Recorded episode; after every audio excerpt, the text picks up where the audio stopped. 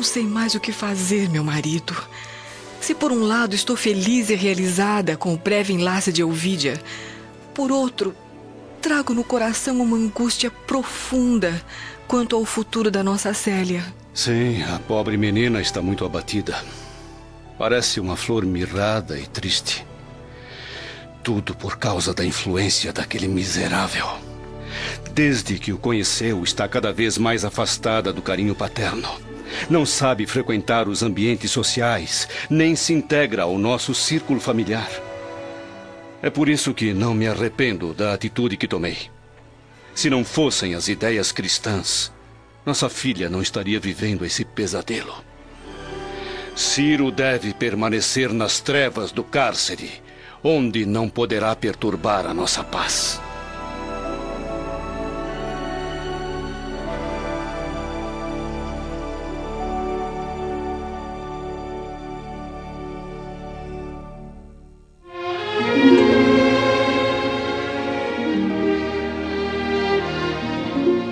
A notícia da condenação de Ciro torna a jovem Célia cada vez mais angustiada e enfraquecida. Sua mãe, Alba Lucínia, verificando o estado da filha, tenta confortá-la com todo o carinho e interesse. Vamos acompanhar as duas sozinhas, refrescando-se sob a brisa da enorme varanda, contemplando a bela paisagem de uma manhã de sol. É terrível, mamãe. Basta apenas uma palavra do imperador para que Ciro, Nestório e os demais cristãos sejam levados à morte. Tenhamos esperança, Célia. É difícil esperar a liberdade daquelas pobres almas neste império de dor e crueldade. No fundo, gostaria de rever Ciro, ouvir sua palavra Saber que o seu coração continua forte e resignado diante do martírio. Nem pense nisso, minha filha. Seria desastroso. Além do mais, você está pálida, você está indisposta. Precisa se alimentar bem para não ficar doente. O que, é que você acha de fazer uma visita ao seu avô? Ao mesmo tempo, Elvídio Lúcius é procurado por Cláudia Sabina em seu gabinete. Bom dia, Cláudia. Em que posso ajudá-la? Na verdade, Ovídio, creio que sou eu quem vem lhe prestar um serviço. Não estou entendendo. Apenas gostaria de lhe oferecer um conselho de amiga. Verifique se a sua esposa, assim como sua pobre filha, não tem a alma atormentada pelas malditas crenças cristãs. O que está querendo dizer com isso, Cláudia? Acalme-se, meu depois tire suas próprias conclusões. Na minha opinião, a Alba Lucínia está do lado dos conspiradores. A senhora enlouqueceu! Como pode provar isso? Pelo simples fato de sua esposa haver me procurado para que interviesse na libertação dos dois escravos cristãos. Enquanto isso, Caio Fabricius e a futura esposa Elvídia passeiam felizes e apaixonados pelos jardins do Aventino. Estive ontem na região da nossa futura residência em Capua. Pelos deuses, é o lugar mais lindo que já vi. E o imperador Adriano irá mesmo à cerimônia do casamento? Claro que sim, minha amada. Ele nos deu sua nobre palavra, além de nos haver oferecido o paraíso onde iremos morar. morar e criar nossos filhos. Filhos? Sim, muitos deles.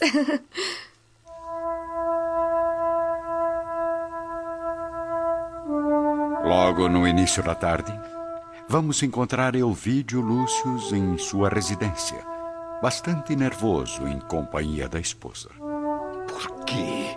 Por que foi procurar aquela mulher, Alba? Pensei apenas que a esposa do prefeito pudesse me ajudar. Ajudar em quê? A tornar pública a sua simpatia por essa crença amaldiçoada? Não diga isso, Elvídio. Queria somente aliviar a dor de Nestor e de seu filho, duas criaturas inocentes presas à crueldade do destino. Eles procuraram por isso. Agora nada podemos fazer a não ser aguardar as determinações de Adriano.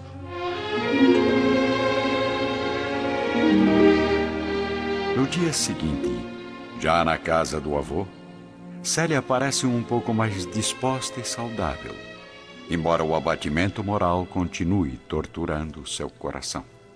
Célia, minha querida, não posso vê-la assim abatida e doente, apesar de todos os esforços que tenho feito para confortar sua angústia. Eu sinto muito, vovô. Não consigo ser mais forte que a dor da infelicidade. Minha filha, saiba que eu também, no fundo da consciência, sou hoje um adepto do cristianismo com todo o fervor do meu espírito. Conheço a essência dos evangelhos, levado pelas palavras afetuosas do seu coração generoso. Para mim, não valem mais agora os sacrifícios aos nossos velhos deuses, silenciosos e frios, mas apenas as ofertas àquele que vela por nossos destinos, do seu trono nas alturas. Mas ouça, filhinha, não sabe que Jesus não quer a morte do pecador? Não conhece o seu ensinamento cheio de vida e de alegria? Sim, eu compreendo tudo isso. E rogo a Jesus para que me conceda forças, a fim de encontrar nos seus exemplos a razão da minha própria vida. Querido avô, prometo ter fé e vencer todos os sofrimentos mas antes de tudo, desejo ver Ciro antes da sua morte. Longe dali, ocultas em uma das vielas do Aventino, Cláudia Sabina e a serva Atéria têm um novo encontro secreto. Os dois discutiram durante várias horas, senhora Cláudia. Ótimo, Atéria. Creio que o vídeo não gostou nem um pouco de saber que a esposa também é cristã. Mas veja bem, senhora. Ainda não tenho certeza se realmente Alba Lucine entregou sua fé às ideias de Jesus. Isso não tem a menor importância. O que interessa é que os dois já começam a se desentender. E, segundo as minhas expectativas, ainda haverá muita discussão entre aquele casal tão feliz e harmonioso. Ao cair da tarde, uma liteira conduz o velho Quinéio Lúcio à casa do filho, que ao lado da esposa recebe suas palavras com um profundo constrangimento estampado no rosto. Mas, meu pai, esse pedido vindo do senhor me deixa profundamente surpreso. O que diriam os administradores do cárcere se vissem minha filha visitando um condenado? Elvídio, compreendo os seus receios. Mas precisamos considerar que Célia pode piorar fatalmente se recusarmos a ela a satisfação desse encontro. Além disso, eu próprio me proponho a acompanhá-la. Mas como entrarão no calabouço, meu sogro? Já pensei na melhor maneira de ingressarmos livres de qualquer perigo. É, levarei Célia como se fosse uma enteada que vive em minha casa e é filha de um dos prisioneiros. Eu não sei. Tenho minhas dúvidas. Concorde, meu filho. Não negue a sua filha enferma e entristecida a satisfação de um desejo tão justo. Além disso, lembre-se de que será apenas um simples encontro pela última vez. No ambiente de expectativa e sofrimento do cárcere, Nestório, Ciro e os demais cristãos concentram suas preces na misericórdia divina para que o tormento da terra encontre logo o conforto do reino eterno. Nada mais espero deste mundo, meu pai. Além de, se possível, conseguir ver Célia pela última vez. Ah, Conforme-se com o destino, Ciro. Nunca fui, nem desejo ser uma criatura pessimista, mas. Creio que será praticamente impossível o seu reencontro com a jovem filha de Elvídio Lúcius. Mesmo assim, entreguemos a Deus a minha derradeira ilusão. Voltando à residência de Elvídio, o encontramos comovido com as palavras do pai. E assim mesmo, indo contra os seus princípios, contempla o generoso velhinho dirigindo-se a ele com todo o respeito e carinho. Pois bem, meu pai, farei a sua vontade. Deixo a seu critério a solução do caso. Não imagina a felicidade que irá proporcionar à pobre Célia, meu filho. Muito obrigado. Agora deixemos este assunto de lado. Vamos falar de outras coisas. Já sabe que o casamento de Elvídia será no próximo mês? Ao mesmo tempo, no luxuoso aposento de Fábio, Cornélio e Júlia Spinter. Para ser sincera, Fábio, no fundo sinto pena de Nestório. Pois saiba que também cheguei a ficar comovido com a situação. Mas pensando bem, acredito ter feito melhor para a nossa família e para o império de Adriano. Mesmo assim, pensei que o imperador fosse menos radical nas sentenças aos cristãos. Eles tiveram a chance de se redimir e reconquistar a liberdade. No entanto, preferiram manter viva a maldita chama do cristianismo. Às vezes, Júlia, é preciso cortar o mal pela raiz. E foi exatamente o que fizemos com esse grupo de perturbadores. Só espero que agora a pobre Célia esqueça para sempre as ideias absurdas que invadiram sua mente.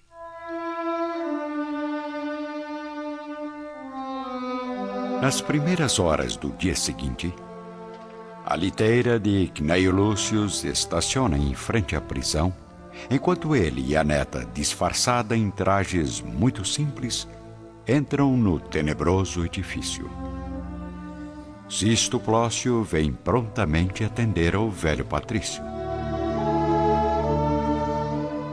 Bom dia, Sr. Lúcius. Tudo está preparado como o senhor nos havia solicitado. Obrigado. Não iremos demorar muito. Apenas o tempo de minha enteada rever o pai numa das celas. Entrem. Já designei dois soldados para acompanhá-los até o calabouço.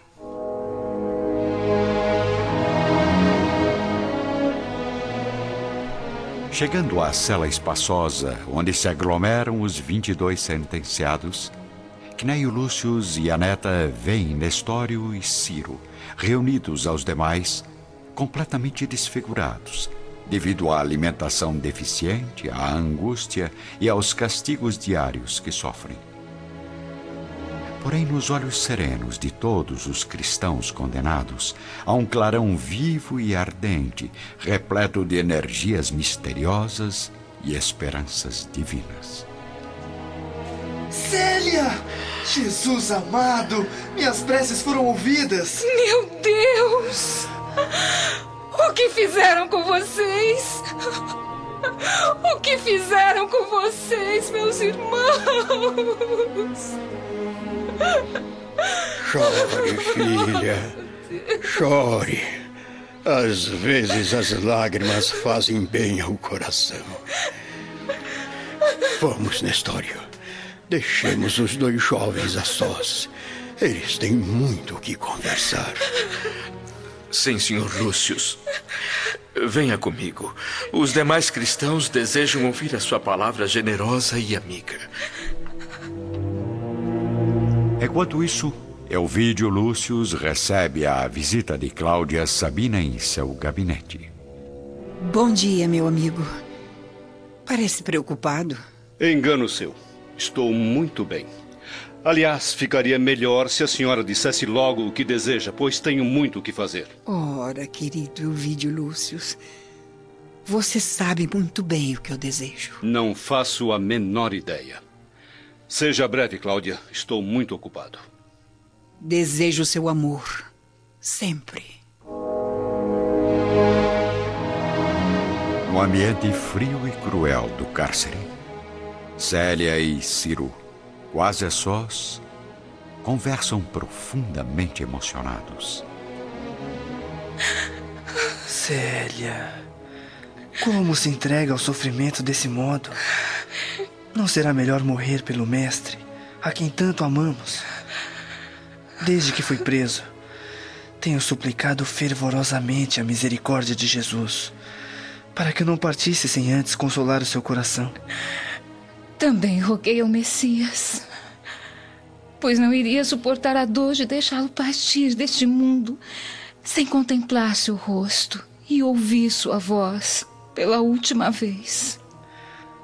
Ainda esta noite, sonhei que havia chegado ao reino do Senhor, contemplando muitas luzes e muitas flores, interrompendo minha jornada à frente dos portões desses paraísos indefiníveis. Eu me lembrei do seu coração e senti uma saudade. Uma saudade profunda. Eu queria encontrá-la para caminhar ao seu lado, no céu. Pois sem a sua companhia, as moradas de luz pareciam ser menos belas. No entanto, um ser divino, desses a quem deveríamos chamar anjos de Deus, se aproximou de mim, dizendo: Ciro, breve baterás a estas portas, livre de qualquer laço dos que ainda te prendem ao corpo perecível.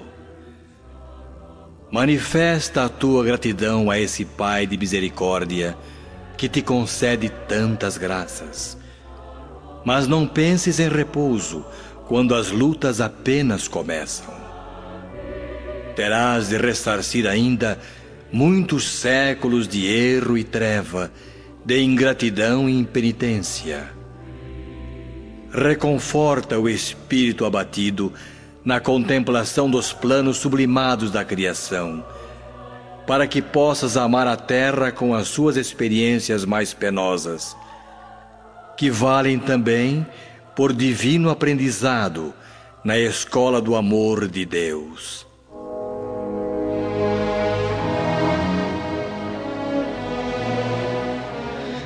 Então, eu pedi àquela entidade pura e carinhosa que depois da morte me auxiliasse a renascer junto a você. Fosse com a facilidade das riquezas terrestres ou na condição da maior miséria. Não, não, não, não, não, não chore mais, Célia. Conforte seu coração nas promessas divinas do Evangelho. Difícil compreender essa separação. Por quê? Meu Deus! Por quê? Alguma alma iluminada como a sua, Ciro. Ah, suponhamos, suponhamos que vou fazer uma longa viagem. Mas se Deus permitir, voltarei ao mundo no dia imediato, a fim de nos encontrarmos novamente. Como será esse reencontro, hein? Não, não importa. Porque de qualquer forma, sempre, sempre nos amamos pelo Espírito dentro de nossas realidades imortais. Pai, prometa que será alegre e forte esperando a minha volta. Não deixe que energias negativas perturbem o seu coração. Não sei como será meu destino sem a sua presença, Ciro. Eu confio no seu valor. Espero que jamais renegue a posição social que o Senhor lhe concedeu. Nas horas angustiadas da vida, recorde-se de que depois do amor de Deus, devemos honrar pai e mãe acima de todas as coisas, nos sacrificando por eles com a melhor das nossas energias. Diga que amará sempre a vida, que terá muita fé e irá me esperar, cheia de confiança. Eu quero enfrentar o sacrifício, com a certeza de que prosseguirá como sempre, forte na luta e conformada com os desejos do Criador. Sim. Por você, nunca odiarei a vida.